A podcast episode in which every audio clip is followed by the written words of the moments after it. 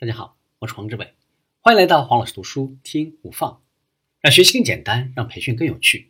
我们继续分享情商决定高度，看清自己内心的真实想法。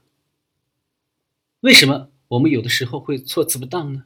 是因为我们没有看清楚自己内心的真实想法。大家可以试想一下，如果连你自己都不知道自己真正的想法，或者连你自己都说不清楚，到底希望别人对你的哪种心情感同身受，那么你又怎么能够要求别人的所作所为如你所愿呢？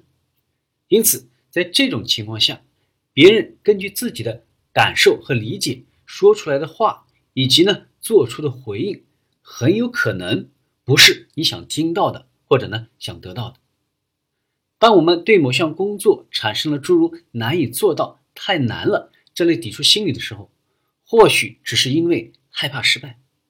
所以，当你感觉到与最在乎的人有意无意间总是在相互伤害，并为之苦恼的时候，请认真的思索一下自己内心深处觉得羞耻而未能够意识到的真实想法到底是什么。人们往往很难认清自己内心深处的真实想法，有的时候虽然意识到了，但是因为这样那样的心理而不愿意承认，甚至有意无意的避开。如果是在毫无头绪、情绪不稳的情况下，就更不可能听到自己的心声了。很多时候，我们虽然认清了内心的真实想法，却无法说出口。例如，在争吵的过程中，当我们说出“为什么就不理解我呢？”这句话的时候，假定对方回应说：“那么你说吧，你想让我怎么理解你？理解你什么？”听到这句话，我们可能会莫名其妙的忽然不想再继续交流下去，哪怕此时我们已经确认了内心的真实想法是害怕失败。为什么会出现这样的情况呢？这是因为我们内心的真实想法太没有气势，太让人难为情，因此无法轻易的说出口。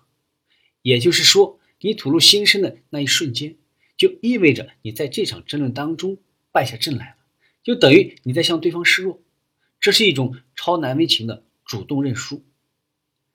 当你跟上司发生冲突的时候，说出为什么就不理解我呢？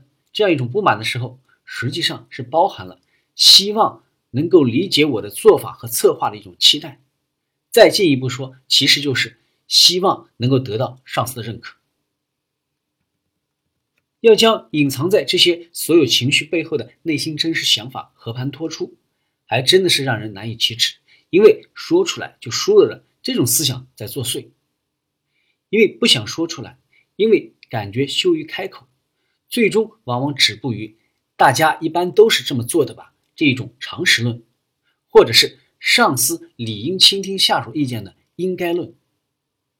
在说出来就输了的这样一种思想下。越不想吐露心声，就越说不出口。慢慢的，内心真实想法就被压在了这些常识论、应该论之下。今天的分享就是这样，请关注黄老师读书，每周你都将收到我们推送的黄老师读书的文字版本，只需五分钟，学习很简单。我们下期见。